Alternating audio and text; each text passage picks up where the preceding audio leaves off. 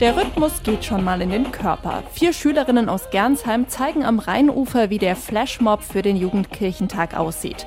Tanzbewegungen, die hier in einigen Wochen wohl über 4000 Jugendliche aufführen werden. Anne Umsonst als Botschafterin des Jugendkirchentags kann es kaum erwarten. Seitdem ich 18 bin, ist die Pandemie so gesagt vorherrschend in meinem Leben.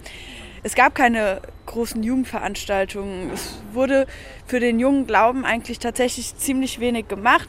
Und ich glaube, dass sich viele Jugendliche jetzt wieder freuen, einfach rausgehen zu können. Timo Schmidt neben ihr nickt. Ich freue mich einfach mal wieder mit Leuten feiern zu können, mal wieder ganz viele Menschen zu sehen. Umso mehr Herzblut steckt Projektleiterin Conny Habermehl jetzt in den Jugendkirchentag. Sie sieht die Veranstaltung am Rheinufer in Gernsheim schon vor sich. Hier wird es jede Menge Angebote geben in offenen Zelten. Hier wird eine große große Bühne stehen, wo es Musik gibt, wo es Tanzworkshops gibt. Hier können die Teilnehmenden auch essen und trinken und sich in einen gemütlichen Liegestuhl legen. Neben stillen Gebeten soll es auch laute Momente geben, erzählt sie. Die Jugendlichen sollen klettern können, sich Themen wie Identität oder Nachhaltigkeit stellen und neben Workshops zu Gender, Jugendpolitik und Partizipation wird auch der Ukraine-Krieg Thema auf dem Festival sein, so der Landesjugendpfarrer Gernot Bachleucht. Wir kommen zusammen, um Gottesdienst feiern und zu beten, aber wir kommen auch zusammen, um etwas in der Welt zu bewegen, voranzutreiben. Er glaubt, je mehr man schon Jugendliche in die Kirche einbindet, desto länger verbinden sie Kirche mit etwas Positivem